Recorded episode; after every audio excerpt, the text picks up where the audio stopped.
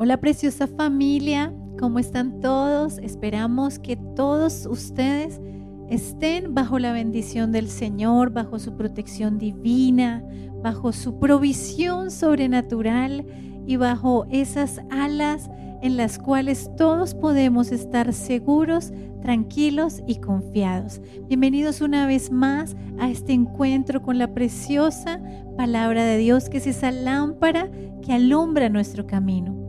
Y el día de hoy vamos a estudiar en la palabra del Señor el libro de Job, capítulo 1, versículos 20 al 22.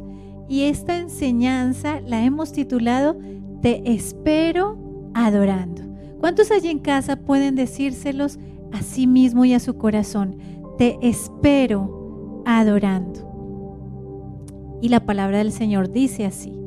Job se levantó y rasgó su vestido en señal de dolor. Después se rasuró la cabeza y se postró en el suelo para adorar. Por favor, resaltemos esa palabra allí, para adorar. Y dijo, desnudo salí del vientre de mi madre y desnudo estaré cuando me vaya. El Señor me dio lo que tenía y el Señor me lo ha quitado. Alabado sea el nombre del Señor. A pesar de todo, Job no pecó porque no culpó a Dios. Es fácil adorar después de una gran victoria. Es fácil adorar a nuestro Dios después de que hemos recibido un milagro de su mano. Y es fácil adorarle cuando has recibido una gran bendición que no esperabas. ¿No es así? Pero ¿cuánto nos cuesta adorar al Señor mientras esperamos a que Él nos restaure en alguna área de nuestra vida o mientras esperamos que venga su respuesta? En Job vemos a un hombre común y corriente como tú y yo, que era temeroso de Dios, igual que tú y yo. Era intachable, de absoluta integridad, dice la palabra de Dios, y que se mantenía apartado del mal. Sin embargo, recuerda que Jesús nos dijo, en el mundo ustedes tendrán aflicción, pero confíen porque yo he vencido al mundo. Así que si miramos la vida de Job, a pesar de que él era un buen hombre, como menciona la palabra del Señor, vino el momento de la prueba, vino el momento de la dificultad. Le robaron a todos sus animales y mataron a sus trabajadores. Cayó del cielo además el fuego de Dios y calcinó a sus ovejas y a sus pastores. Robaron sus camellos y mataron a sus sirvientes. Vino además un fuerte viento, dice la palabra del Señor, y azotó la casa en donde estaban sus hijos, y la casa se vino abajo y todos sus hijos murieron. Qué terrible esta tragedia para Job. Pero por si no fuera poco, luego vino Satanás y lo hirió con terribles llagas en la piel, desde la cabeza hasta los pies. ¿Alguno de ustedes ha vivido estas pruebas? Que vivió Job. Y por si no fuera poco, la esposa de Job se supone su ayuda idónea, su compañera de vida, le dice, maldice a tu Dios y muérete Job.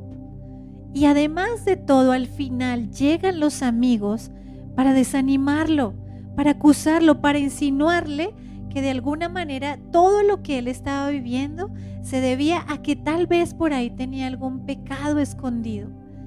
¿Te imaginas lo que pudo sentir Job en ese momento de aflicción y de dificultad? Pero vamos a mirar cuál fue la actitud que tuvo Job.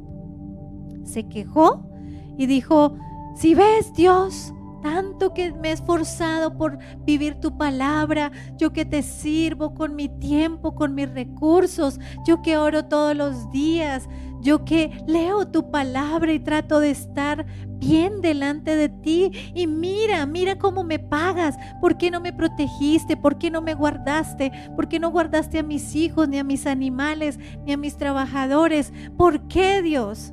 ¿Será que Job tuvo esa actitud? No lo hizo. ¿Será que Job se enojó con Dios y dijo, pues entonces nunca más volveré a saber de ti, Dios. No quiero saber nada de ti. Me tienes triste, estoy decepcionado de ti. No vale la pena seguirte. ¿Será que Job estaba así furioso con el Señor? Tampoco lo hizo. Dice la palabra de Dios que en todo lo que Job dijo, en nada pecó delante del Señor. ¿O será que Job decidió apartarse de Dios y dijo, ahora entonces me voy a descarriar por el mundo, me voy a emborrachar, me voy a tomar, voy a conseguir mujeres, esta vida no vale nada, no quiero saber nada de la iglesia, no me hablen de mis hermanos en la fe, no quiero saber nada de mi pastor, quiero olvidarme de Dios? Tampoco fue esa la actitud de Job. Claro que no. Entonces vamos a mirar cuál fue la actitud de él porque el Señor quiere hablarte a ti en esta hora. Job se dolió en su corazón. Claro, es un ser humano como tú y como yo, con emociones que se duelen por una tragedia tan grande como toda la que estaba viviendo él en ese momento. Tuvo permiso para por un momento afligirse y dolerse en su carne y en su corazón.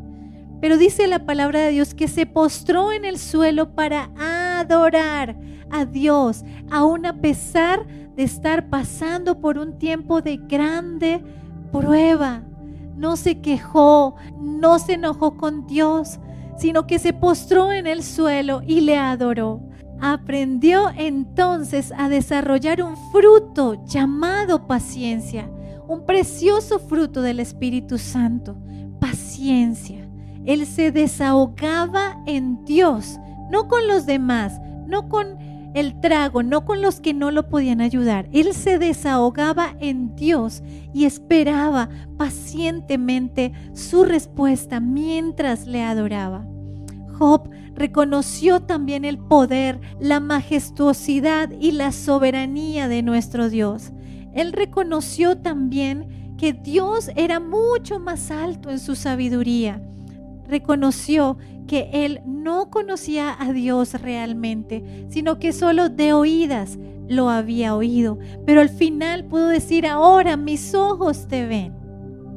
Y Job finalmente obedeció a Dios. Hubo una instrucción que Dios le dio al final de todo el libro de Job, si tú lo quieres mirar en la palabra del Señor más adelante.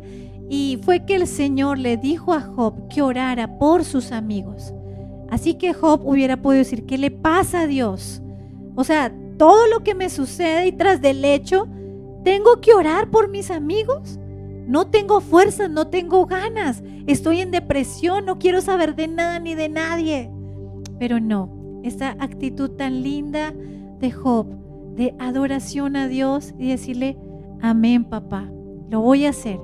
Y dice la palabra de Dios que Job oró por sus amigos y cuando Job obedeció al Señor, inmediatamente el Señor le restauró su bienestar. Dios le dio a Job el doble de todo lo que tenía. Le regalaron dinero a sus amigos, le dieron anillos de oro, tuvo muchísimo ganado, mucho más que al principio. Tuvo unos mejores hijos sin duda vivió 140 años y pudo ver a cuatro generaciones de sus hijos y nietos y murió siendo muy anciano después de vivir una vida larga y plena. Todo porque él pudo adorar a Dios mientras que le esperaba, mientras que esperaba por su restauración, mientras que esperaba por su respuesta. Ahora yo te pregunto hoy, amada iglesia, ¿Cuál es tu actitud frente a las dificultades o las pruebas de tu vida? ¿Estás postrado en el suelo? ¿Estás derrotado? Tal vez te has quejado con Dios, tal vez te has enojado con Dios o te has apartado de Él. Pero hoy es el día en que tú puedes arrepentirte y decirle, Padre mío, perdóname, porque no he tenido la actitud correcta en este tiempo de prueba, no he sido paciente. Quisiera que las cosas se dieran ya, Señor, pero entiendo que debo aprender a adorarte mientras que espero por ti. Y vas entonces con la ayuda del precioso Espíritu Santo a desarrollar ese fruto llamado paciencia. Puedes desahogarte con el Señor, decirle de tu dolor, pero también reconocer su soberanía, su poder, su majestuosidad y reconocer que Él es mucho más sabio que tú y obedecer como hizo Job. Que espera el Señor de ti?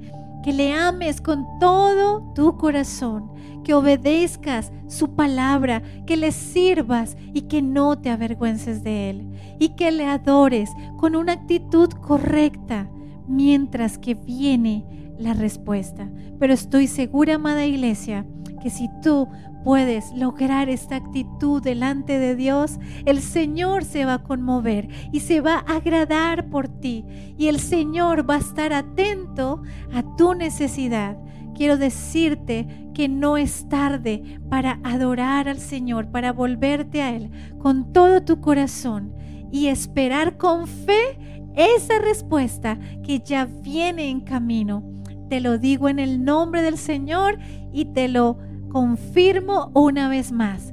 Dios es bueno y no se ha olvidado de ti.